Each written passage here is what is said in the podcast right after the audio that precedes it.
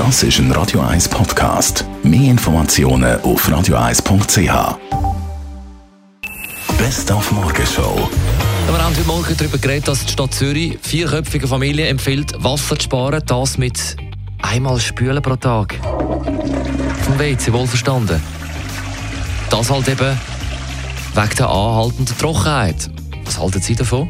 Das ist natürlich Stumpfsinn, oder? Ich meine, wir haben immer noch genug Wasser. Ich habe noch nie in der Schweiz gesehen, dass wir zu wenig haben. Außer hier in der Landwirtschaft in der Taurus. Ich bin froh, bin ich nicht in einer vierköpfigen Familie.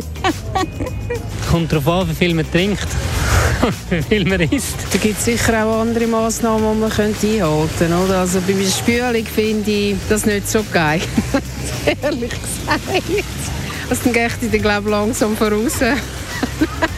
Nein, ist natürlich ein Seich. Nur Spass, die Stadt Zürich hat so etwas nie empfohlen. Aber Tatsache, es bleibt trocken und heiß, äh, sind ja schließlich auch mit in den Hundstag. Was heißt das? Äh, Tage, wo wir uns daran erinnern, welche tolle Begleiter die Hunde sind vielleicht? Das ist die Zeit, wo Suri Gurken, ist Suri Gurkenzeit. Ich würde mal sagen, es sind Hundstage, weil die Hunde an diesen Tagen sehr plagend rumliegen und sich kaum bewegen können und dass uns eigentlich auch so geht. Hundstag, Hundstag, verhunzt, verhunzt, versaut, irgendetwas so. Ja? Das sind Tage, wo es äh, sehr heiß ist und schwül. Die warmen Tage im Jahr, oder? Was hat mit dem Wetter zu tun? Der Begriff abschließend erklärt vom Sprachwissenschaftler Martin Graf. Die Hundstage heissen Hundstage, weil ursprünglich in einem Zeitraum, wo ungefähr vom 23. Juli bis zum 23. August dauert hat, das Sternbild vom großen Hund langsam am Nachthimmel erschienen ist. Morgenshow auf Radio 1.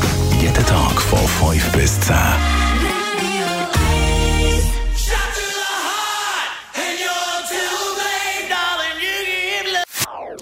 Das ist ein Radio 1 Podcast. Mehr Informationen auf radio1.ch.